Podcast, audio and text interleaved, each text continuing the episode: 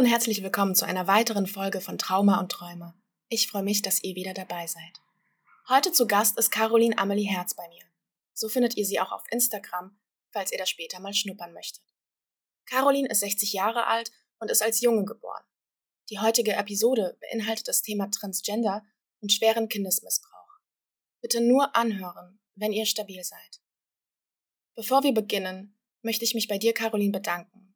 Danke, dass du die Kraft und den Mut hattest, mit uns dein Trauma zu teilen. Ich danke dir, dass du am Leben geblieben bist und dass aus dir so eine starke Frau geworden ist, die trotz all des Leids, welches ihr widerfahren ist, anderen Menschen hilft und für sie da ist. Wir werden nie die Abgründe des Lebens verstehen. Wir werden nie ein Warum finden können. Jedoch bin ich froh, dass ich dich kennenlernen durfte und dass es dich gibt. So, jetzt wird es Zeit, an Carolins Geschichte einzutauchen. Caroline, was ist dein Trauma? Ja, hallo. Alle miteinander, die jetzt zuhören. Meine Geschichte. Ähm, eigentlich sind es bei mir zwei Trauma, aber ich fange mit dem ersten an. Das erste Trauma hat begonnen im Alter von sechs Jahren. Das war Heiligabend. Und es hat aufgehört mit meinem 13., 14. Lebensjahr, wo ich während der ganzen Jahre von meinem Erzeuger, sagen wir mal, an fremde Männer weitergegeben wurde und die mich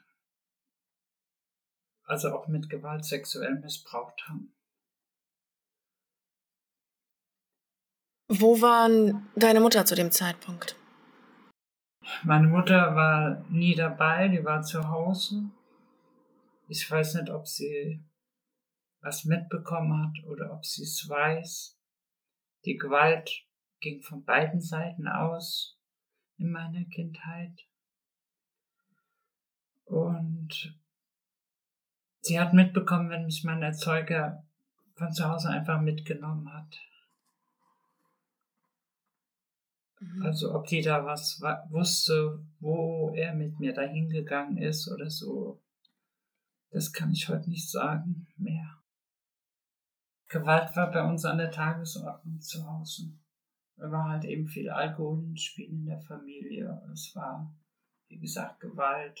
Selbst wenn Oma und Opa dabei waren, haben sie mich mit dem Kochlöffel bis zum unter den Tisch gejagt, mir Gewalt angetan, bis der zweite oder dritte Kochlöffel kaputt gegangen ist. Entschuldigung, wenn du mit diesen blauen hm? Flecken zur Schule gegangen bist, hat niemand was gesagt? Niemand dich darauf äh, aufmerksam gemacht, woher die blauen Flecke kommen? Nein. Nee, ich, ich war auch zurückgezogen. Also auch in der Schule. So was noch in meinen wenigen Erinnerungen, die ich habe, noch da ist. Weil sonst weiß ich von meinem 6. bis zum 13. Lebensjahr durch den ganzen sexuellen Missbrauch rein gar nichts mehr. Also das ist wie ein schwarzes Loch bei mir. Ich habe nur die Bilder von dem, was mir angetan wurde. Die habe ich mittlerweile ganz klar und feste vor mir. Aber sonst habe ich keine Ahnung, wie ich in der Schule war, ob ich Freunde habe oder sonst irgendwas. Das ist alles wie ausgelöscht. Du erwähnst ja, dass es bis zum 13. Lebensjahr ging. Was passierte dann ab dem 13. Lebensjahr? das nach dem letzten Missbrauch hat es von heute auf morgen aufgehört. Warum? Ich weiß es nicht. Vielleicht war ich auch schon zu alt dafür. Und ich habe mich noch mehr verkrochen. So viele Erinnerungen habe ich da nicht mehr. Hm. Vielleicht ist das auch gut so, oder? mittlerweile gehe ich einfach davon aus, dass es gut so ist. Weil wenn ich mich noch mehr mit meiner Vergangenheit beschäftigen würde, habe ich Angst, dass da noch viel mehr hochkommt. Und das, was zurzeit jetzt oben ist, also mir reicht das auch. Die Kraft habe ich auch nicht mehr. Ich habe damit abgeschlossen. Es ist so und das war's dann. Wir haben es mit ja. so einer Art Hypnose probiert in der Th Therapiesitzung. Aber da kam auch nicht viel raus. Ich, auch irgendwie, ob ich andere Bezugsperson hatte, der es mich anvertraut hätte oder die was gemacht, gemerkt haben oder ich mit denen darüber gesprochen habe. Mhm. Das weiß ich echt nicht. Das ist alles weg. Radikal weg. Ja gut, unser Gehirn macht ja so mhm. Sicherheitsvorkehrungen, nicht wahr? Dass äh, wenn etwas ganz, ganz, ganz schlimm ist, äh, radiert er das sozusagen aus unserem Gedächtnis raus.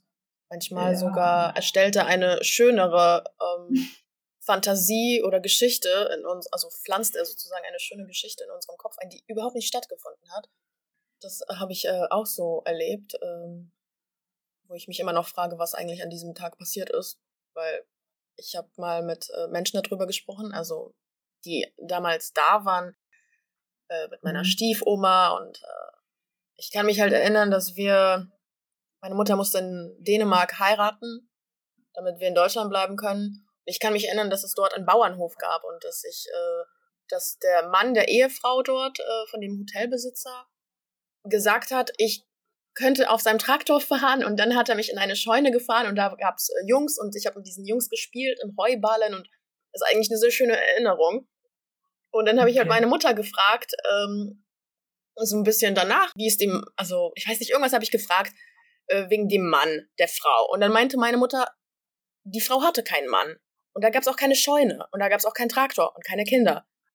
Okay. Und das war schon, habe ich mich halt gefragt, okay, was ist dann da passiert? Mhm. Warum habe ich diese schöne Erinnerung in meinem Kopf? Und die ist nicht mal wahr. Ja. Aber manchmal ist es vielleicht doch besser, ein paar Sachen nicht zu wissen mhm. und bei den schönen Dingen zu bleiben. Ja. Also ich finde, in meiner Kindheit äh, hatte ich einen Held gehabt. Das ist auch heute noch mein Held. Das war so die Geschichte von Peter Pan. Und ich habe mir immer gewünscht, er holt mich auch und drängt mich auch eher weg ins Nimmerland, wo alles schön ist und alles gut ist, wo diese Gewalt nicht herrscht und diese Monster nicht da sind. Mhm. Ich bin oft in diese Fantasiewelt geflüchtet und denke mir, dass das mir auch viel geholfen hat, diese Zeit zu überleben. Mhm. Ja. Du hast ja noch ein zweites Trauma erwähnt. Hm. Sollen wir da mhm. reingehen? Nur ganz kurz und oberflächlich. Ähm, das zweite Trauma ist passiert äh, 13. September 2015, wo ich auf dem Weg jetzt endlich in dem Körper zu sein, in dem ich mich die ganze Zeit gefühlt habe als Frau. Und ich habe mich damals noch gar nicht so oft getraut, als Frau in die Öffentlichkeit zu gehen. Und ich bin viel abends dann raus als Frau. Und bei uns in Leipzig gibt es einen wunderschönen Park. Und da bin ich dann nachts alleine hin. Und wurde da, ich nenne es jetzt einfach, von zwei Neubürgern angemacht, wie es dann so wäre, was ja, halt diese dumme Anmache, die man mhm. als Frau einfach bekommt. Und äh, da habe ich mich schon ein bisschen gewehrt und dann haben die irgendwie mitgekriegt, dass ich eigentlich körperlich noch gar keine richtige Frau bin. Also man hat es mir noch angesehen, dass ich in meinem frühen Leben ein Mann war. Und da waren die halt eben sauer und sind dann trotzdem an dem Tag da mit Gewalt über mich hergefallen. Und seitdem habe ich einen lebensgefährlichen Virus in mir. Der ist jetzt mit Medikamenten gestoppt. Und das war so mein zweites Trauma. Da habe ich mich auch nicht getraut, zur Polizei zu gehen oder Anzeige zu machen, weil ging ganz viel in meinem Kopf, was mache ich nachts alleine, dann wieso verkleide ich mich als Frau und so diese Fragen. Gleichzeitig dauert es ja zehn Jahre, bis das verjährt ist. Auf der anderen Seite weißt du ja wahrscheinlich auch gar nicht deren Namen, wie sie mehr aussehen, nicht wahr? Also Nee. falls du dich nochmal entscheiden würdest, das anzuzeigen. Ich kann dich natürlich ähm, komplett verstehen, dass man sich ganz viele Schuldgefühle auch macht. Hm. Und, Also äh, ich weiß, was die anhatten, das weiß ich noch, aber den Rest, wie die jetzt aussehen, nee, das weiß ich nicht mehr. Also in dem Moment, wo du denkst, dein Leben geht endlich ähm, bergab, Ja, glaub, nee, oder bergauf, warte mal, wie rum jetzt? Bergauf, bergauf, bergauf gehen. genau, ja. bergauf gehen, äh, kommt wieder irgendwie eine Tragödie. Ja, Wie hast du denn auch, also allein den Kindesmissbrauch, wie hast du das alles überlebt? das ist eine gute Frage. Ich frage mich heute noch, woher ich diese Kraft und diese Energie habe jetzt. Ich bin mittlerweile 60, so weit zu kommen. Da, woher ich diesen Überlebenswillen einfach habe. Das frage ich mich immer wieder und diese Energie und den Hoffnung und den Glauben. Aber ich denke, das hat viel mit Hoffnung und mit dem Glauben zu tun, der in mir ganz fest ist, dass ich nie die Hoffnung aufgegeben habe und auch nie den Glauben an mich, dass es eines Tages schön wird in meinem Leben, dass ich angekommen bin. Und diese Hoffnung und dieser Glaube ist jetzt da. Du hattest ja bei unserem allerersten Gespräch erwähnt, dass ähm, du damals auch noch sehr viel deine Gefühle mit Drogen, mit Alkohol und äh, Arbeit verdrängt hast oder betäubt Ja. hast. Ja, also ich habe Unmengen an Drogen und Alkohol habe ich genommen, nur um diese ganzen Bilder, dieses ganze Trauma zu vergessen mit Arbeitssucht. Ich habe, wo es ganz hart kam, wie alles hochkam, habe ich 14, 16 Stunden gearbeitet am Tag. Ich wollte einfach damals tot umfallen auf der Arbeit. Also von morgens angefangen mit Drogen und bin mit Drogen ins Bett gegangen und Alkohol. Und wie bist du von dieser, wie bist du davon losgekommen? Weil das ist ja auch sehr schwierig. Ich kenne ganz viele Leute, ja, die alkoholsüchtig sind, drogensüchtig sind, die wirklich ihre Traumen mit Alkohol Mhm. und Drogen äh, versuchen zu verdrängen und die halt auch nicht davon loskommen, weil sie, weiß nicht, zum Beispiel einen festen Job haben und dann damit sagen, naja, irgendwie funktioniert ja mein Leben, ähm, nee. weswegen sie sich auch keine Hilfe holen. Also wo hast du dann für dich gesehen, okay, jetzt ist aber mal Zeit, was zu ändern? Dieses ganze Drogen und Alkohol, das ist alles eine kurzfristige Lösung, aber keine langfristige Lösung. Den ersten Entzug habe ich 2007 gemacht, wo das Trauma zum ersten Mal richtig hochkam in meinem Leben. Da war ich von 2007 bis 2010 in der Klinik in Münchwies. Das war auch gleichzeitig Langzeittherapie und Entzugstherapie. Und da habe ich es eigentlich so in der Zeit geschafft, keine Drogen mehr zu nehmen. Aber das Ganze ging damals nur ein halbes Jahr. Also ein halbes Jahr nach der Entlassung von der Klinik habe ich gedacht, boah, ich habe es gepackt. Es belastet mich nicht mehr. Und ja, Pfeifendeckel war. Also du hast dann wieder sozusagen, gepackt. okay, du hast also wieder angefangen zu konsumieren. Ich habe dann wieder angefangen zu kon konsumieren und das auch schon ziemlich viel wieder. Und letztes Jahr, 2019, Februar war das, habe ich, nee, also vorletztes Jahr, da habe ich aufgehört mit Drogen. Einfach so, Wirklich, einfach so, weil ohne Therapie. ähm, die erste Zeit ohne Therapie, weil ich wollte endlich was tun für mich, was langfristig ist. Und ähm, ich wusste, ich muss in eine Klinik rein und mit Drogen hätte ich erst wieder eine Langzeittherapie machen müssen und das wollte ich einfach nicht. Und da habe ich von heute auf morgen bis heute Mhm. aufgehört, mit Drogen zu nehmen. Sehr gut. Da kannst du aber stolz auf dich sein. Ja, so im Nachhinein bin ich schon ein bisschen stolz drauf. ja, Und nicht nur ein in- bisschen. Ja gut, ein bisschen viel. Und ich habe mir auch fest vorgenommen, äh, keine Drogen mehr zu nehmen. Ich will das, das reale, das wahre Leben. Ich will mhm. leben einfach ohne diese kurzfristigen Lösungen, die es immer gibt. Du hattest erwähnt, dass du 2007 in die Klinik gegangen bist, weil mhm. dich etwas sehr an dein Trauma erinnert hat. Ähm, mhm. Was ist, was war der, ähm, was ist passiert?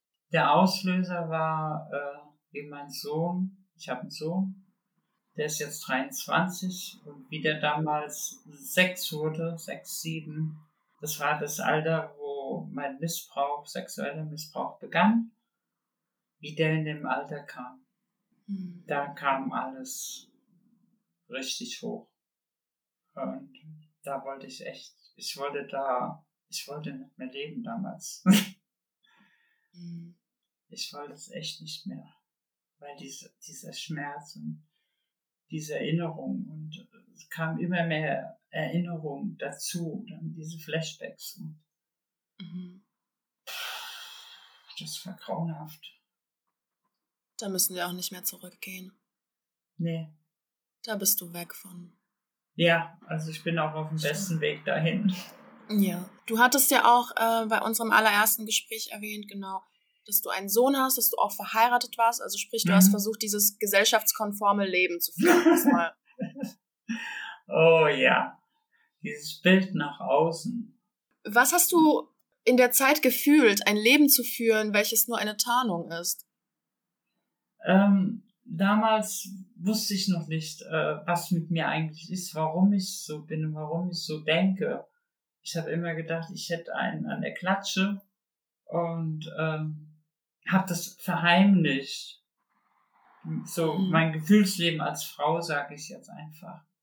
Ich hatte Angst davor gehabt, vor der Öffentlichkeit damit und habe das alles heimlich getan und habe nach außen hin so das wahre Familienleben, Frau, Kind, Haus, guter Job gehabt. Und so jetzt im Nachhinein weiß ich, dass das alles, also ich war mit der Frau 25 Jahre zusammen. 25 Jahre zusammen 25. und sie hat nichts gemerkt. Deine Frau hat nichts, deine Ex-Frau hat nichts gemerkt. Nee, ich hatte mal so ganz vorsichtig mal so versucht, so zwischen Tür und Angel mal so ein bisschen das anzusprechen. Und habe aber ganz schnell gemerkt, dass das nichts für sie ist, kein, auch kein Thema. Und dann habe ich das auch gelassen. Und im Nachhinein habe ich das war alles eine Lüge. Hm. Ja. Also meine Frau und ich, wir haben uns ausgesprochen vor kurzem bei Dreharbeiten und ähm, mal ganz eben unauffällig die Dreharbeiten reingeschmuggelt. das, hat noch Zeit. Aber mhm. da konnte ich mich erstmal mit ihr aussprechen und ich, ich kann sie verstehen, dass sie sauer auf mich war. Ja, sie hat mich gefragt, ob ich sie überhaupt geliebt hätte in dieser Zeit. Mhm. Und da muss ich ja sagen, ich habe dich geliebt auf eine andere Weise einfach. Ja, sie war mir wichtig in meinem Leben. Definitiv. Ja. Ich, will, ich will die Zeit auch nicht missen. Ja. Auch ja. die Zeit mit meinem Sohn möchte ich auch nicht missen. Und, aber wir sind im Guten auseinandergegangen und haben heute immer noch engen Kontakt zusammen. Das ist wichtig. Hast du denn deiner Frau erzählt, was dir in der Kindheit passiert ist, als ihr zusammen wart? Ähm, erzählt habe ich ihr, wie ich das erste Mal in Münchwies in dieser Klinik war, beim Angehörigengespräch. Da konnte ich das erste Mal mit ihr darüber reden. Und ich konnte nie darüber reden. Ich hatte, ja. ich hatte eine sehr gute Freundin, der, der ist das Gleiche passiert. Und ihr habe ich so leicht anvertraut. Und sie hat auch gesagt, ich müsste was dagegen tun, also Therapie und sowas. Und ich wollte aber damals nicht. Ich wollte nicht. ich wollte mich mit diesem ganzen Drama und Trauma, ich wollte mich damit eigentlich gar nicht mehr beschäftigen. Ich weiß, du hattest mir ja auch erzählt, dass du damals, als du als Jugendliche in der Psychotherapie warst, ne? Oder in der Klinik mhm. wegen Suizidversuch, da hast du das ja, ja auch zum allerersten Mal äh, gesagt und äh, da war ja mhm. auch ein Arzt dabei. Und ja, er hat dich dann trotz allem nach Hause geschickt. Ja, ich war 16 oder 17 war ich. Das war so. ich denke, der erste oder der zweite Selbstmordversuch, den ich hatte und hatte auch starke Kopfschmerzen, bin daraufhin auch nach Mainz in der in die Uniklinik gekommen, in so einer psychosomatischen Klinik. Und da gab es dann so gegen Ende auch Angehörigengespräch. Und ich bin mir mittlerweile hundertprozentig sicher, dass ich das ähm, damals in diesem Angehörigengespräch erwähnt habe, was mir passiert ist, wo mich mein Erzeuger immer hingebracht hat. Und das Ende vom Lied war, ich durfte zwei Tage später mit meinem Erzeuger nach Hause und habe dann nochmal die Hölle auf Erden erlebt. Also verständlich, dass du natürlich kein Vertrauen ja. in Ärzte hast. Nicht nur auch in Ärzten, ich habe mir damals auch wahrscheinlich geschworen, es niemandem mehr zu erzählen, weil hat dir nichts gebracht. Wieso? Mhm. Wieso soll ich, wenn ich das, die Angst davor, wenn ich das nochmal jemandem erzähle, man glaubt mir nicht oder wird schikaniert oder weiß der Teufel nicht alles. Ich habe mich einfach nicht mehr getraut, den Leuten das zu erzählen. Einfach alles für mich behalten und verdrängt, verdrängt, verdrängt, verdrängt, verdrängt, wo es nur geht. Was aber auch nicht immer gut ist, ne? Für, also sage ich jetzt nee. nur so für die Zuhörer, die vielleicht jetzt jung sind, jünger. Ähm, Nein, um Gottes Willen tut's nicht. Tut's nicht, Leute. Schweigt nicht mehr. Macht, macht, tut's. Es, es kommt irgendwann der Zeitpunkt, es zerreißt euch innerlich und macht das ganze Leben eigentlich kaputt. Ich wollte noch was fragen bezüglich deiner Frau. Also, ich hm? meine, du hast ja in eurer Ehe da hast du ja auch Drogen konsumiert und Alkohol konsumiert. Mhm. Hat sie denn nie was in deinem Verhalten mitbekommen, dass es dir zum Beispiel nicht gut geht, dass etwas vielleicht nicht stimmt? Nee, für uns war es auch schon normal. Also, dass der Papa normal. alkoholabhängig ist. Das war. Willkommen in der deutschen Familie. für uns war es, war es damals, es war einfach normal gewesen. Weil ich habe ihr ja nie was erzählt. Das ist ganz, diesen ganzen Triss, dass ich ihn damit verdrängt habe. Ich habe ihr nie was davon erzählt. Ich habe geschwiegen, geschwiegen, geschwiegen, geschwiegen. Mein Gott, du musstest so unfassbar einsam doch in dieser Zeit gewesen sein, oder? Ich war zwar mit ihr verheiratet, aber ich war einsam. Ja. Die schönste Zeit war immer, wenn ich mit meinem Sohn dann was unternommen habe.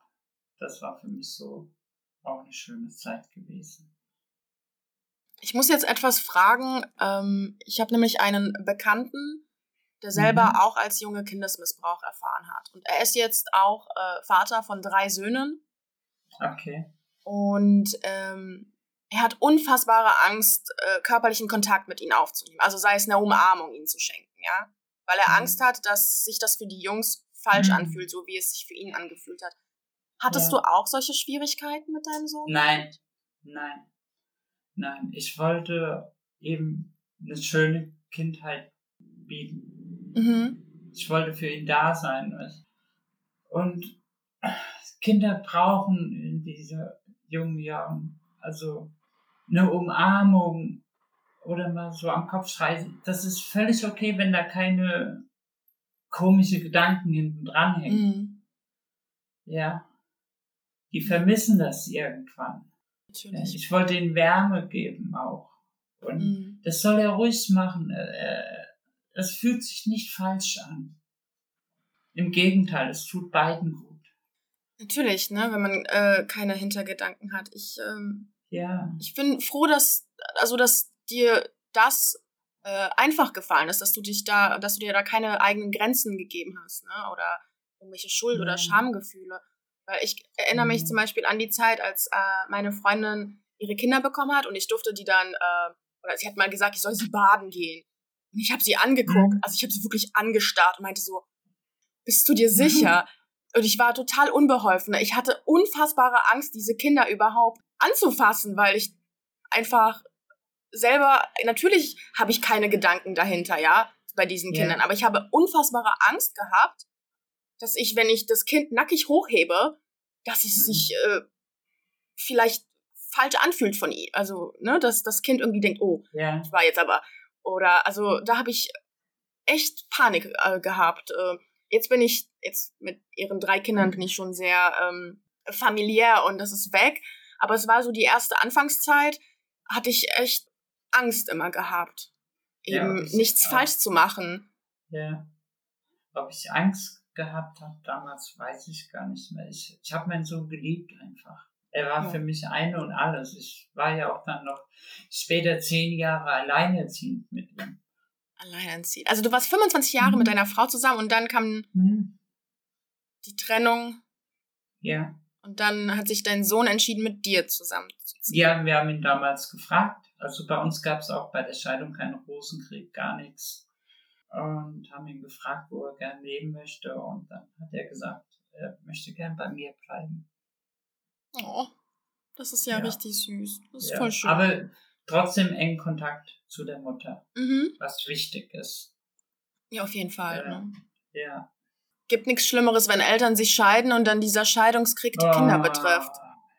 Da, davon kann ich ein Lied reden. Also jetzt nicht als Scheidungskind, das ist ein anderes Thema vielleicht für später. Ja, genau, da kommen wir gleich. Ich weiß, wie sich Kinder fühlen, wenn Eltern sich scheiden lassen. Echt ähm, nicht schön. Definitiv nicht. Ich hatte ja, meine Eltern waren ja nie geschieden, die sind ja ziemlich jung äh, Eltern geworden. Die haben sich dann aber, als sie sich getrennt haben, haben die sich halt immer bekriegt. Ne, also ich habe von der einen mhm. Seite dann immer gehört, also zum Beispiel von der mhm. mütterlichen Seite habe ich immer gehört, wie, äh, wie scheiße mein Vater ist. Wobei, na gut, das ja. wusste ich ja auch, wie scheiße mein Vater ist, weil er mich ja angefummelt hat. Ähm, und von meinem Vater habe ich immer mir anhören müssen, wie scheiße meine Mutter ist. Und, ja. äh, und dann auch noch irgendwie, dass eigentlich hatte er ja so viele Träume gehabt, die er nicht äh, erfüllen konnte, weil ich dann auf die Welt kam. Und irgendwie oh Gott, so die Vorwürfe. Ja, ja ich mir gedacht habe, ja gut, Leute, ja. hättet ihr ein Kondom benutzt, äh, wäre das Problem ja auch nicht entstanden, ne? Ja, aber wie soll das die ganzen Vorwürfe, wie soll ein Kind da Vertrauen aufbauen? Wenn es von beiden Seiten erzählt kriegt, Mann ist schlecht, Frau ist schlecht, Mann ist schlecht, Frau ist schlecht. Ja, wie soll man da auch in seinem späteren Leben, da ist ja, diese Grundannahme ist ja alles. Männer taugen nichts, Frauen taugen nichts. Ja, du glaubst ja gar nicht, an was für tolle Beziehungen ich da noch reingerasselt bin, weil ich immer gedacht habe, Liebe bedeutet Gewalt. ja, ja, Beziehung, ja. Ich bin auch in vielen Beziehungen rein, aber also ich wurde bis auf meinen jetzigen Partner auch nur verarscht und obwohl diese Beziehungen eigentlich tödlich sind und ich das wusste, das geht nicht gut aus, bin ich trotzdem in diese Beziehungen rein, einfach um ich habe gedacht, ich werde geliebt. Was eigentlich gar nicht war. Die wollten nur meinen Körper haben. Mhm. Mehr nicht, weil ich was Besonderes war, Außerirdisches anscheinend. Äh, ja, das äh, kenne ich mit dem Borderline. Da denken immer so ja. Männer, die so langweilig sind, die irgendwie, also so Otto normal halt, die denken immer, uh, so eine Borderlinerin mit der ist doch so wie eine Achterbahnfahrt. Immer ja. wieder mal was Neues. Ja. Um, die, ähm. haben, die haben ja eh keine, keine, keine gewaltige Gefühle. Den kann das ja machen. Ich dachte damals auch, wenn ich in einer Beziehung bin, in der äh, mich jemand liebt, dann könnte ich mich selber anfangen zu lieben. Aber das ähm, funktioniert Aha. nicht so. Nee, das, andersrum mit dem Schuh draus. Ja, man muss tatsächlich, so blöd das auch immer klingt, man muss sich erst selbst anfangen zu lieben. Das bedeutet jetzt nicht, dass man weniger liebenswürdig ist, wenn man jetzt selber ähm, noch kein gutes Selbstbewusstsein hat. Ne? Natürlich ist man liebenswürdig. Und natürlich kann ein Partner auch einen lieben. Aber man wird diese Liebe nie für echt aufnehmen. Nee. Man wird immer die Nadel im Heuhaufen suchen. Warum liebt mich dieser ja. Mensch? Ich bin doch so scheiße. Ja. ja. Diese Nadel im Heuhaufen zu suchen, habe ich aufgegeben. Du hast ja jetzt schon deinen perfekten Partner. So, yes. du, du bist schon, ja. So, jetzt wird mal Zeit für mich einzufinden. Auch du wirst ihn finden. Oh, hoffentlich. Bevor äh, ich hier verfaule. ich habe ihn auch erst mit ähm, 57, 56 erst gefunden. Boah, Schätzelein, wenn ich mit 56 meinen ersten Mann finde, dann kann ich aber keine Mama mehr werden, ne? Ach so, ja gut, das hab ich schon hinter dir.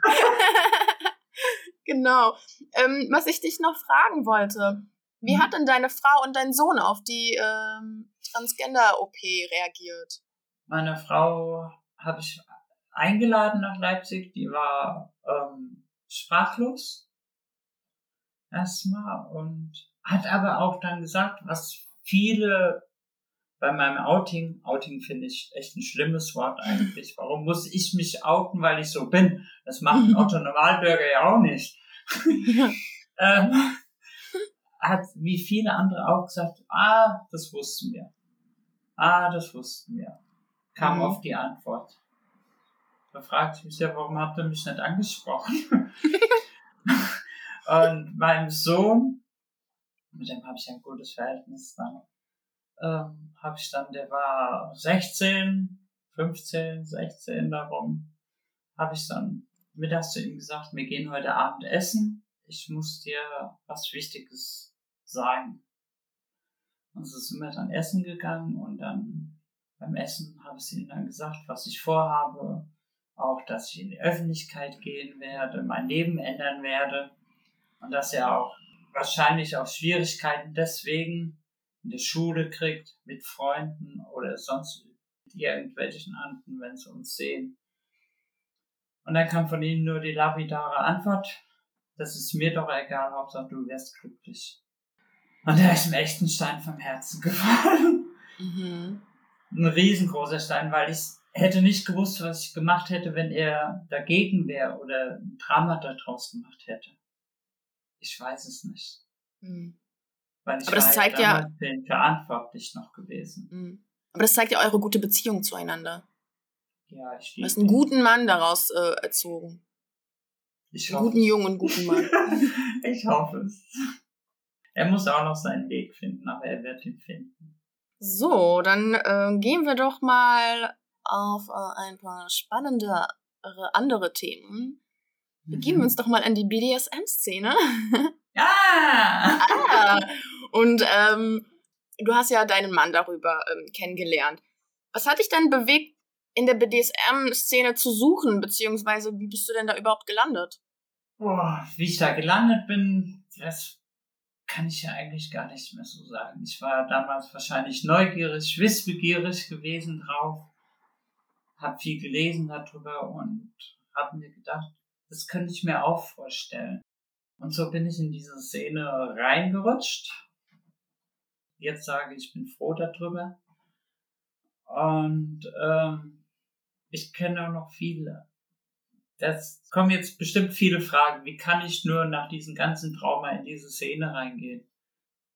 Der Unterschied ist gegen früher, wo ich diesen Missbrauch und die Vergewaltigung überlebt habe. Das konnte ich mir nicht aussuchen. Das wurde einfach mit mir gemacht, über meinen Willen hinweg. Und in dieser BDS, BDSM-Schiene wollte ich das. Das war mein Wille und meine Kontrolle auch. Und ich habe gemerkt, das tut mir gut. Und BDSM so ist ja auch, äh, Entschuldigung. Hm, mach ruhig. BDSM ist ja auch ein großer Begriff, ne? Das ist ja nicht ja. nur, äh, keine Ahnung, schlagen und geschlagen werden, sondern da gehört ja viel mehr dazu. Und, äh, da gehört ganz viel Verantwortung dazu, Kontrolle gehört dazu, einen Mensch kennen, zu kennen auch, ja. Da gehört ganz, ganz, ganz viel dazu. Einfühlungsvermögen, Empathie gehört dazu. Nicht einfach auf jemand drauf losschlagen und denkt jetzt hier, ich bin der Dom. Ja. nee. Nee. Deswegen mochte ich auch diesen Film nicht, diesen Fifty Shades of Sha äh, ah. 50, nee, 50 Shades, 50 of, Shades Grey. of Grey. Ja, ah, ja genau. genau. Ich auch nicht. Ich den mochte ich einfach nicht, weil ähm, der Typ sagt ja in dem Film so, ja, also ich bin ja früher geschlagen worden und äh, ich war Sklave, aber jetzt bin ich äh, dominant geworden und werde mich jetzt an alle Frauen rächen. Äh, mm. nee, hast du aber irgendwas, glaube ich, falsch verstanden, was BDSM bedeutet. Ja, ganz Das gibt halt ein falsches Bild ab. Ja. Ich habe den Film auch nicht für ernst genommen. Mhm. Weil ich das Leben gekannt habe. Als Sklavin zum Beispiel. Mhm. Ja, ja erzähl mal was darüber. Ähm, wenn, okay, wenn du möchtest. Mein, nee, gerne. Ich habe meinen jetzigen Mann kennengelernt, halt eben über diese BDSM-Schiene. Er war damals äh, noch mit einer Frau zusammen. Habe ihn angeschrieben über Facebook. Ich wollte eigentlich damit abschließen, weil ich nur verarscht wurde. Es gibt ganz viele Blender und die nutzen die Unwissenheit von jemandem wie mich halt eben aus. Ich war damals echt unwissend. Und wollte eigentlich abschließen damit und weg aus dieser Szene. Und da habe ich, da habe ich, hat er mich angeschrieben und da habe ich gedacht, naja, hast ja eigentlich nichts zu verlieren. Er wohnt in deiner Nähe, also die wohnen in deiner Nähe. Gehst einfach mal hin. Da habe ich sie besucht, wir haben viel geredet, wir haben uns auch so dann noch äh, später noch mal so getroffen, ohne welche Spiele jetzt. Und nach ähm, langem Überlegen also sie haben mich gefragt, ob ich mir das vorstellen könnte. Was genau bei, vorstellen? Bei ihnen als Zofe, Sklavin mhm. zu leben. Ihr Eigentum einfach zu sein. Ja. Ja. Und ich habe mir das alles lange überlegt und bin dann zu dem Entschluss gekommen, dass ich mir das bei den beiden sehr, sehr, sehr gut vorstellen kann. konnte. Mhm. Und so bin ich dann dahin und war eine Zeit lang halt eben den ihre Sklaven, habe bei denen auch gewohnt. Die waren für mich eine Familie, die ich nie gehabt hatte. Ja, sie waren mhm. für mich da, wenn was war und haben auf mich geachtet. Klar, ich musste das tun, was sie sagen. Das war oberstes Gesetz. Aber am Ende konnte ich immer noch, war es ja meine Entscheidung, da in diese Beziehung reinzugehen. Mhm es war ja mein freiwilliger Wille. Und wir haben viel zusammen unternommen und es war echt schön, bis diese Beziehung zwischen meinem Mann und seiner damaligen Freundinnen auseinandergegangen ist. Und damit war auch dieses, diese Dreierkonstellation, die war damit Batsch zu Ende. Und das hat mich richtig fertig gemacht. Und daher weiß ich, wie sich ein Kind anfühlt, wenn sich Eltern scheiden lassen. Mhm. Also das war ganz groß. Also es war richtig schlimm für mich damals gewesen. Also es war ja ein Zuhause, ne? wo du dich wohlgefühlt mhm. hast. Und das Zuhause ist dann aufgebrochen. Und dann musstest du zusehen wahrscheinlich, wie du wieder alleine zurechtkommst. Nee, das mhm. nicht. Ähm, mein jetziger Mann, also und ich, wir haben uns viel unterhalten dann.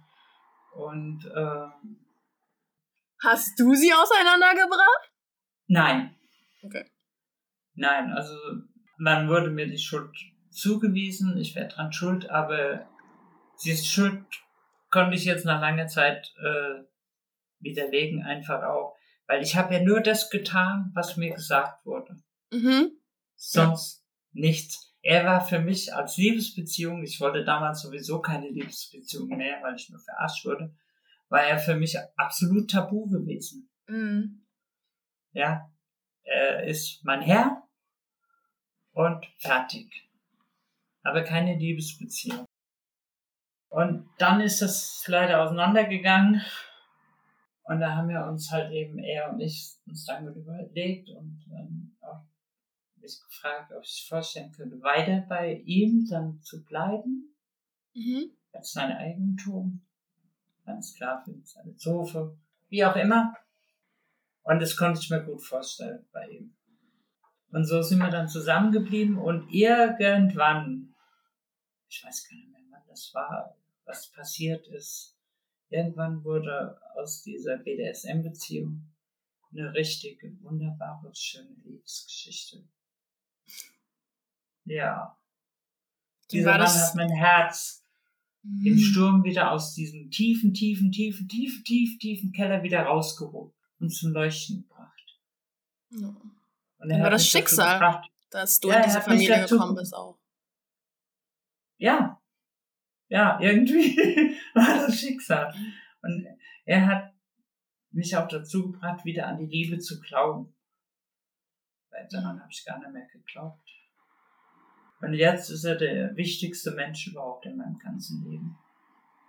Wie ist das denn, ähm, so als Sklavin ähm, für eine Familie zu dienen? Also, ja, also ich, ich meine, ich komme ja selber aus der Szene. Ich habe auch äh, mhm. Sklaven kennengelernt, auch ähm, viele männliche Sklaven auch, die zum Beispiel, ähm, für mich war das immer echt sonderbar. Ich habe äh, tatsächlich meine äh, Freundin, ähm, die äh, war eine Domina, und sie hatte sich ja. so einen persönlichen Sklaven angelacht. Und er hat nie ein Wort gewechselt. Nur dann, wenn man ihm etwas aufgetragen hat. Also der hat wirklich, ja. ich glaube, der hatte noch nicht mal Hobbys gehabt. Weil er hat nur das gemacht, was ihm gesagt worden ist. Und ich fand das okay. extrem, muss ich zugeben, verstörend. Ich habe mich, also ich hatte Mitgefühl für ihn und ich habe mich gefragt, ist er denn wirklich glücklich, dass ähm, er keine eigene Entscheidung ja. treffen kann? Ja. Ich denke, ähm, er ist glücklich. Ja? Ja, ich, ich konnte soweit auch keine eigene Entscheidung treffen. Ähm, die hatten über alles, sagen wir mal, das letzte Wort. Also so ganz streng war es bei uns nicht, dass ich da ruhig sein musste und dann nur sagen durfte, wenn ich, wenn ich gefragt wurde. Nein, ich war glücklich, weil ich habe das Gefühl gehabt, auch gebraucht zu werden. Mhm. Also richtig gebraucht werden, nicht so zum Ausnutzen gebraucht, sondern ich wurde gebraucht, ich wurde von denen anerkannt, ich wurde von denen geliebt. Ja, es war einfach schön. Wir sind auch oft zusammen weg essen gegangen oder wir haben der ihre Familie besucht oder von ihm die Familie besucht. Die wussten alle Bescheid, mhm. weil ich hatte ein Halsband um. Und das hatte ich 24-7 um. Ist ja wie ein Ehering, ne? Das ist wie ein Ehering. Ja. Genau. Damit bin ich auch in die Öffentlichkeit gegangen. Ich bin einkaufen gegangen, arbeiten gegangen. Es war mir egal, was die Leute dazu sagen. Warum soll ich irgendwas verstecken oder verheimlichen, was mir gut tut? Mhm. Also das habe ich nicht eingesehen. Das sehe ich auch heute noch nicht ein. Deswegen rede ich auch darüber offen. Mhm. Weil ich finde es nicht verwerflich. Glaubst du aber, dass der Missbrauch oder deine Vergangenheit was damit zu tun haben, dass du lieber jemanden anderen die Kontrolle über dich gibst? Ja. Mittlerweile weiß ich, dass es so ist. Ich habe es ja damals, ich habe es in meinem ganzen Leben nie anders kennengelernt. Es hatten immer andere die Kontrolle über mich. Ja, mein Nein wurde nie akzeptiert, es wurde immer übergangen. Es war eigentlich nur dafür da, andere glücklich zu machen. Aber mich selbst nicht. Und das ist ja jetzt in dieser BDSM-Schiene ganz anders. Ich mache mich ja glücklich damit und zufrieden. Mhm. Und was sind denn so deine drei besten Werkzeuge, wenn es dir mal schlecht geht? Meine drei besten Werkzeuge. in erster Linie ist definitiv mein Mann und Ronja, das ist mein Therapiehund unser Therapiehund. Der steht ganz, ganz, ganz, ganz oben. An zweiter Stelle ist es Musik hören. Das ist äh, überlebenswichtig geworden. Es bringt mich auch viel runter und ich mit meinen Gedanken irgendwie, oh, mir geht's so scheiße oder so, höre ich Musik. Oder halt eben kreativ sein. Ich bin dabei, ein Buch zu schreiben. Märchen für Erwachsene. Verrate nicht zu so viel, Spoiler nicht, ne? Damit dir niemand die Idee klaut. Nee, nee, die haben die keine Chance. So wahnsinnig ist keiner, die das machen. Dann Klavier spielen. Ich habe angefangen, Klavier zu spielen, also zu lernen. Ich habe eine tolle Klavierlehrerin. Malen, das bringt mir ganz viel. Und natürlich Reiten. Ich mache so eine Reittherapie und das ist Oh, diese Pferde. Mm. So ja, auf mich neidisch zu machen. ja, das sind so eigentlich meine besten Werkzeuge, wenn es mir schlecht geht. Und halt eben, was ich jetzt in der Klinik in Altscherbitz, in der, dieser BD, B, DBT, DBT, DBT, Borderline Klinik da gelernt habe, ist Skill mit ganz vielen Sachen. Mhm von Knetball über Chili-Bonbons, Gummibänder am Arm. Also ich habe da so eine richtige Skillkette mittlerweile für mich gefunden. Je nach Anspannung, wo ich sie dann einsetze. Das klingt alles strukturiert und gut, also sehr gut für den Heimweg. Ja, ja, das brauche ich auch. Ich brauche Struktur und ich will einfach diesen Weg jetzt, den ziehe ich jetzt auch durch.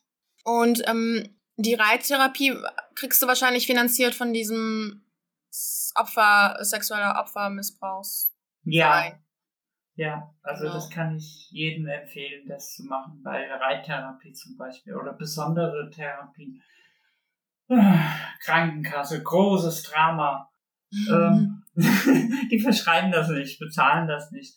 Und so hat man die Möglichkeit aus diesem Fonds, sich zum Beispiel diese Reittherapie oder Musiktherapie damit zu finanzieren. Äh, welche Voraussetzungen braucht man dafür? Äh, man muss halt eben Opfer sein äh, von sexuellem Missbrauch und das war's und muss halt eben begründen, warum, äh, mhm. sagen wir mal in dem Antrag, warum die Reittherapie mir gut tun würde, was das mit dem Missbrauch zu tun hat und so weiter. Und dann kriegt man diese ganzen Sachen, diese Anträge auch finanziert. Also wie lange hat das gedauert, dass oh. es bewilligt wird?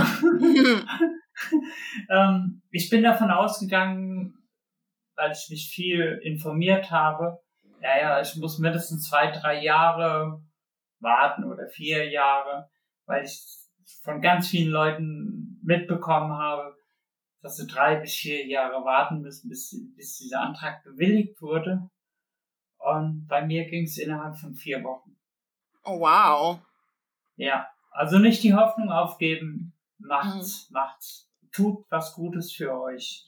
Der Antrag ist schwer, also man soll ihn nicht alleine ausfüllen, aber man kann sich dann was Gutes für sich tun. Das hat unser ganzes Leben zerstört und so viel kaputt gemacht. Hm. Ja, ich frage mich auch manchmal, also ich weiß, dass ich mich nicht vergleichen soll und nicht vergleichen darf und das habe ich auch in meinem Podcast mhm. erwähnt. ähm, aber an so manchen Tagen, wenn man dann doch alleine ist, äh, mhm. ohne Podcast und alles drum dran, ich weiß, das ist eine blöde Frage oder blöde Gedanken, aber ich frage mich schon oft, was wäre halt aus mir geworden, wenn all das nicht wäre. Ne?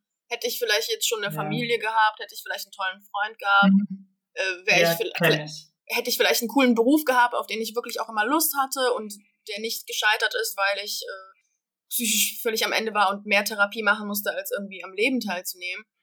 Ja. Aber gut, äh, im Endeffekt bringen ja diese Fragen auch einen tatsächlich leider absolut nicht weiter. Naja, aber die Fragen kommen trotzdem. Also mhm. ich frage mich auch ganz oft, oft danach, was wäre, wenn. Mhm. Ja. Aber dann wäre es vielleicht jetzt nicht die Person, wie ich jetzt bin. Genau. Und du auch nicht. Ja, weißt vielleicht wäre ich im, so stark. Ja, vielleicht wäre ich so eine arrogante, so eine schickimicki-arrogante, so, äh, sorry, ey, du stehst, was? Du stehst mir gerade im Weg. Ja, ja, ja, so, äh, dann in das Total oberflächlich. Normal. Ja, ja, völlig ja. oberflächliche Olle. Ähm, nee. Deswegen, ich schätze schon sehr meine ähm, sensible, äh, empathische Art, auch wenn sie nicht immer mhm. leicht ist, weil ich meine, wir haben ja das Vorgespräch miteinander jetzt äh, eine Woche her gehabt und ich muss echt, also zugeben, äh, ich wurde echt viel gefragt, äh, wie gehe ich denn damit jetzt um nach so einer heftigen Geschichte. Yeah. Und ich war so, oh nö, es hat mich gar nicht getriggert, aber die Wahrheit war, boah, es war schon ja. tough. Also das, ja. ich meine, natürlich nicht im Vergleich zu dem, was du für dich erlebt hast, ne, aber das dann zu hören und ähm, jeder noch ja. so kleiner Missbrauch ist Ah. Wenn er nur einmal war, Missbrauch ist Missbrauch. Ja, Missbrauch ist Missbrauch. Da muss einfach wirklich viel mehr getan werden. Es muss ähm, oh, yeah. Glauben geschenkt werden. Ja, es ist unfassbar, wie immer noch wenig Glauben äh, den Opfern geschenkt wird. Ja, dass die yeah. Täter immer noch Macht haben, äh, yeah. wie einfach sie davonkommen. Ja, drei Jahre äh, Gefängnisstrafe. Ja, oder was so viel? ja, ne? drei Jahre, da ja. brauchst du erstmal, um vielleicht einen guten Therapeuten zu finden. Ja, überhaupt erstmal genau, das öffnen. ist ganz schwierig. Ja. Ich habe ja eine Frage tatsächlich noch vergessen zu fragen. Ähm, mhm. Was sind denn bis heute noch deine größten Herausforderungen? Wow. Meine allergrößte Herausforderung ist, ähm, meine Grenzen zu kennen. Ich weiß einfach nicht, wo meine Grenzen sind. Ich habe da keine Ahnung ich habe nie gelernt bekommen oder habe nie gelernt, was Grenzen sind. Also meine eigene. Ich achte auf andere Leutes Grenzen, aber meine eigenen Grenzen, die bin ich heute noch am Suchen. Die finde ich nicht. Keine Ahnung. Also wir sind jetzt dabei, sie so langsam zu finden. Aber die ganze Zeit gab es für mich keine Grenzen. Selbst wenn ich mit dem Kopf unter Arm hätte, ich wäre keine Ahnung, noch arbeiten gegangen oder hätte Freundin geholfen. Mhm. Ja. Und dann fällt mir ganz schwer, das Wort Nein zu sagen. Mhm. Was ich auch nie gelernt bekomme oder wenn ich es mal gesagt habe, wird es einfach übergangen. Nicht eingehalten. Das sind schon sehr intensive Herausforderungen. Ja, das sind für mich auch die größten Herausforderungen. Also ja. das ist äh, schon intensiv. Aber du lernst ja auch in der Therapie, oder? Deine Grenzen zu mhm. testen, kennenzulernen. Ja, da, sind wir jetzt gerade so dabei. Mhm. Also die in Altscherbitz, die machen da echt tolle Arbeit. Ja, die, die, da wurde mir jetzt erstmal gezeigt, was dieser Missbrauch und diese Vergewaltigung alles angerichtet hat in meinem Leben. Ja, mein Selbstwert ist, war unten, völlig zerstört. Gefühle, boah, ich kenne die drei wichtigsten Liebe, Hass, Wut, mhm. Freude. Sind wir schon bei vier, aber Rest habe ich keine Ahnung. Ja, oder auch diese hier zwischenmenschliche Fähigkeiten. Keine Ahnung. Und das hat mir jetzt in dieser Klinik gezeigt, was das alles zerstört wird und daran kann ich jetzt auch arbeiten. Ja. Ähm, gibt es, also ich weiß nicht, ich versuche das nur so zu erfragen, mhm. ähm, Grenzen zu erkennen. Gibt es manchmal Momente, in denen du dich schlecht fühlst? Also wenn es Momente gäbe, wo du dich schlecht fühlst, wo dein Kopf mhm. vielleicht sagt, nee, das möchte ich nicht. Wäre das nicht schon eine Grenze? Ja, ich Oder müsste diese Grenze nur einhalten. Ach so, okay. Also du hast schon Gedanken zum Beispiel manchmal, dass irgendwas sich falsch anfühlt, aber du überhörst sie dann. Ich überhöre sie oder übergehe sie dann einfach. Okay. Also mein Mann arbeitet da viel auch mit mir dran. Mhm. Da bin ich froh drüber. Das ist sehr schön, dass du jemanden hast, der dir hilft. Ja. Also ich finde, du hast es auch wirklich verdient. Also so viel Scheiße zu erleben und immer noch auf den Beinen zu stehen. Wirklich, ich habe mit Freunden mich darüber unterhalten und alle meine mhm. Freunde haben gesagt, ich hätte mich äh, umgebracht. Also nicht, dass ich jetzt hier die Suizid ja. äh, pushen möchte, um Gottes Willen, nee, sondern wirklich einfach nur, niemand war in der Lage zu verkraften, was du erlebt hast. Also überleg mal, wie mhm. stark du bist. Das muss, also natürlich ist jetzt doof, dass du noch nicht deine persönlichen Grenzen mhm. kennst. Und das wirst mhm. du auch lernen mit der Zeit. Aber sei dir bewusst, dass wie viel du überlebt hast. Du bist immer noch da und du, du bist wirklich ein wundervoller Mensch geworden. Und das ist ja das Wichtigste, weil du könntest ja auch, guck mal, du hättest ja auch selber zum Täter werden können. Du hättest sagen können, nö, okay, gut, dann gehe ich jetzt ja. raus und äh, mache alle anderen fertig, weil ich hatte ja ein scheiß Leben. Das hättest du werden können. Du hättest komplett abdriften können in äh, Drogen- und Alkoholkonsum. Du hättest dich komplett aufgeben ja. können. Du hättest äh, dich umbringen können. Es gibt ja viele Möglichkeiten, was halt, was hätte alles werden können, aber du hast dich fürs Leben entschieden. Und das ist so viel wert. Und dann auch noch ein guter Mensch zu sein, anderen Menschen zu helfen, empathisch zu sein, wundervoll, liebenswürdig. Mhm. Weißt du, wie viel, wie wertvoll das ist? Also. Du machst mich gerade verlegen. Kein Problem. Okay. Musst du jetzt äh, äh, annehmen. Ja. Ich also ich meine, ich, du weißt ja selber, wir haben wirklich viele scheiß Menschen kennengelernt und du bist nicht zu diesen Menschen geworden, ja, ja? trotz allem, was nee. dir passiert ist. Du hättest es aber sein können. Darüber habe ich mir nie Gedanken gemacht, dass ich das auch sein könnte. Daran habe ich nie gedacht. Also guck mal, wie viel Liebe, wie viel Wärme in dir drin ist. Ich bin ganz äh, froh darüber, dass du das nicht für dich nur behältst, sondern wirklich jetzt auch anderen hilfst. Nur, wie gesagt, ja. hilf nur anderen, solange du erstmal auch selber auch stabil bist. Ne? Also nicht, dass du wieder allen anderen so viel Liebe gibst, dass für dich nichts mehr übrig bleibt. Ja, da sind wir wieder das beim Thema Grenzen. Genau, da sind wir bei den Grenzen. Aber äh, jetzt kommen wir mal zu deinem Film. Ne? Du hast ja gesagt, du mhm. schreibst ein Buch und du hast auch angefangen, einen Film zu machen. Also ich habe den nicht gemacht. Also dieser Film wurde gemacht. Mhm. Äh, über mich und mit mir so mein Leben, wie, wie es ist, mit zu leben mit sexuellem Kindesmissbrauch, was da alles ist.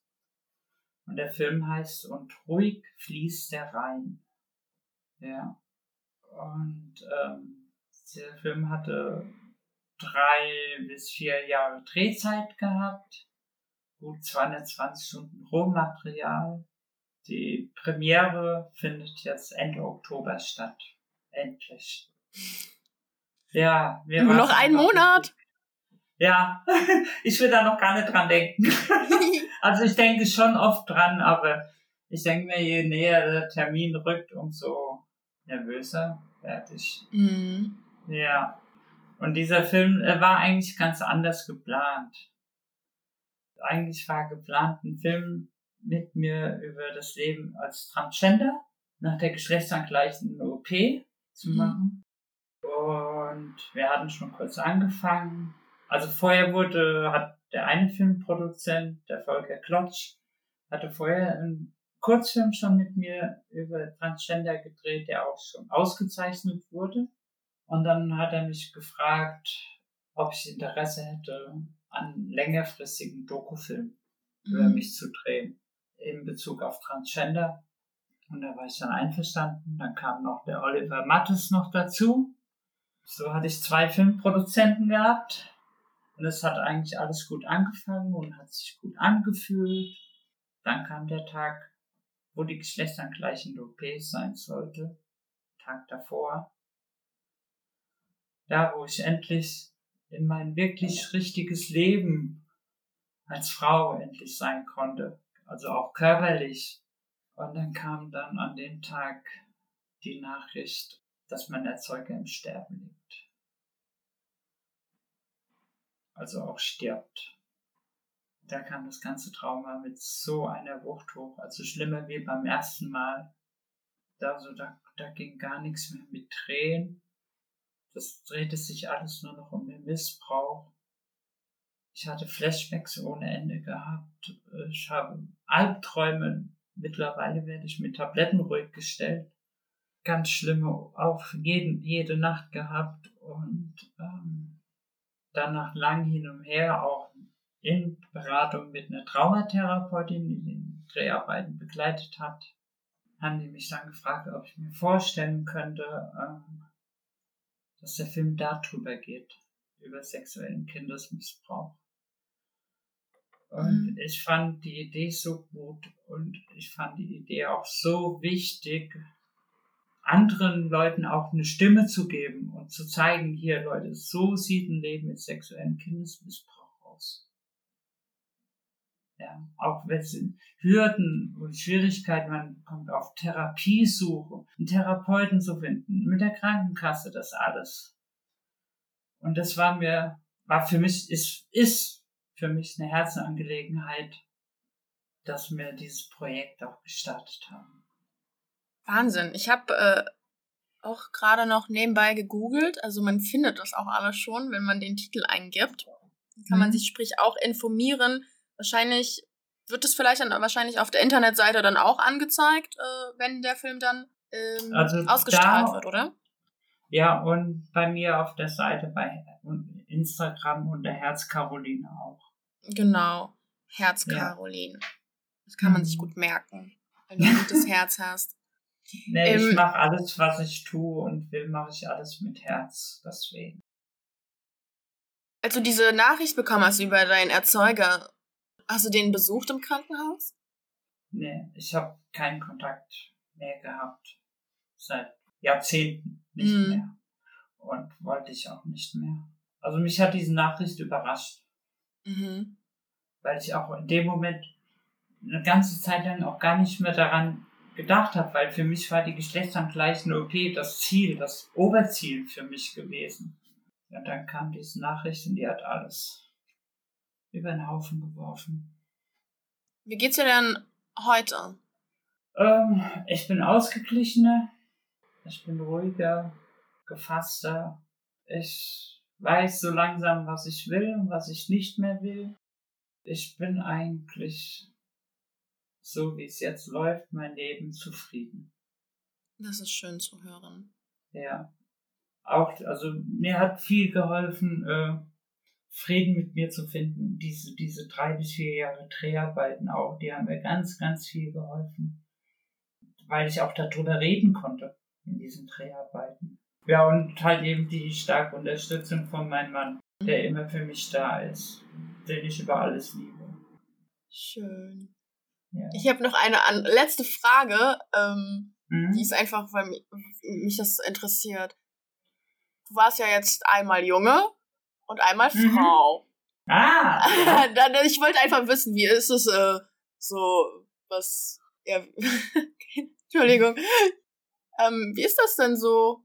Das Leben das, als Frau? Ja, zum Beispiel. Oder ja. auch so mit dem Geschlechtsteil. Wie ist es, ähm, das andere mal zu erleben? Wie, was ging da, welche Gedanken gingen durch dich durch? Also sich mal komplett, da konnte man ja komplett neu sich ausprobieren, oder?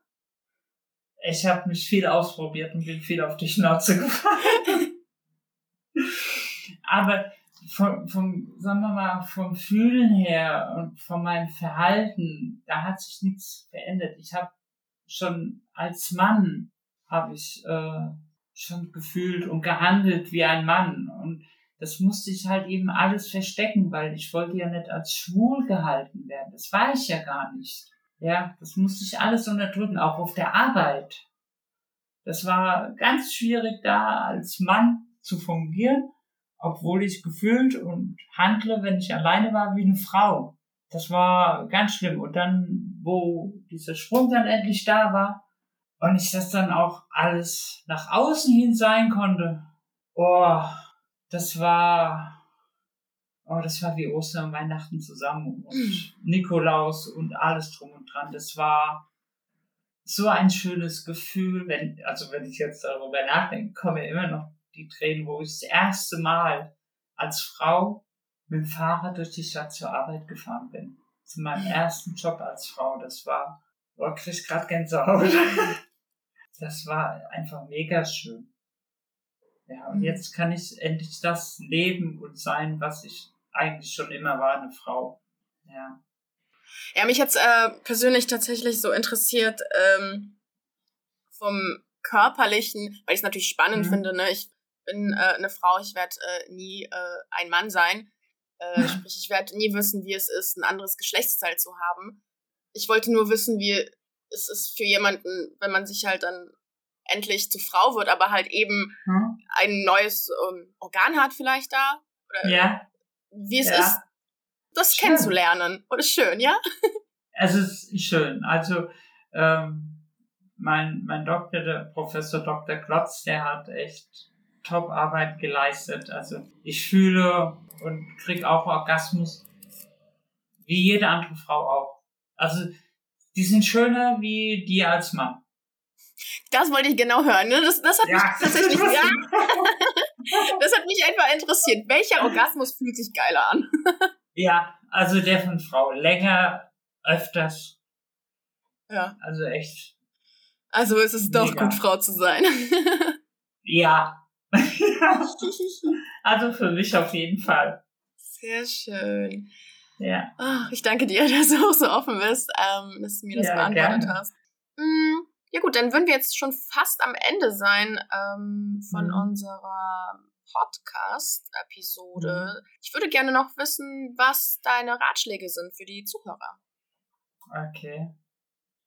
Also ganz wichtig, glaubt an euch und gebt niemals eure Hoffnung auf, dass Heilung möglich ist, dass das Leben auch irgendwann die schöne Seite des Lebens zurückholt, euch zeigt, mit dem Trauma zu leben und damit besser umzugehen. Gebt einfach nie die Hoffnung auf. Und ganz, ganz, ganz wichtig finde ich einfach, schweigt nicht mehr. Habt den Mut und habt die Kraft, nicht mehr zu schweigen. Weil dann nehmt ihr den Täter nämlich die Macht über euch. Und dann könnt ihr langsam auf den Weg gehen zur Heilung und an euch glauben. Das ist mein Ratschlag an euch. Vielen lieben Dank für deine Worte und auch für deinen Ratschlag. Ich finde es ganz, ganz wichtig. Noch einmal, at Herzcarolin bei Instagram bist du zu finden. Genau. Und ruhig fließt da rein, so heißt der Film, der Ende Oktober yeah. dann rauskommt sehenswert. Danke dir vor allem auch wirklich nochmal, dass du noch ein zweites Mal mit mir darüber geredet hast. Ja.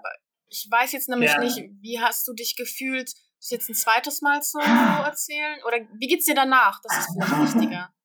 Im Moment fällt mir gerade eine große Last ab, weil ich war irgendwie aufgeregter, nervöser wie beim ersten Mal. Jetzt im Moment geht's mir, es fällt gerade eine Last ab und ich bin glücklich darüber, dass ich das mit dir gemacht habe. Ich danke dir auch, dass du ja. dich, also ich hoffe doch, dass du dich wohlgefühlt hast. Ja, ähm, habe ich. Das ist ähm, ganz, ganz wichtig und äh, dass es dir auch danach gut geht. Ne? Also du hast ja ansonsten ja. auch deinen Mann und deinen Hund. Genau, der, der tut mich jetzt erstmal umkrempeln und mich auf andere Gedanken bringen. Sehr gut, sehr gut. yeah. Vielen lieben Dank, Caroline. Nee, gerne. Dann wünsche ich dir das Beste vom Besten. Nur Licht in deinem Herzen und Liebe. Das gebe ich auch so zurück an dich. Du bist auch eine starke und mutige Frau. Ah, danke. Glaub an dich. Nein, glaub an dich. ich versuch's. ich versuch's.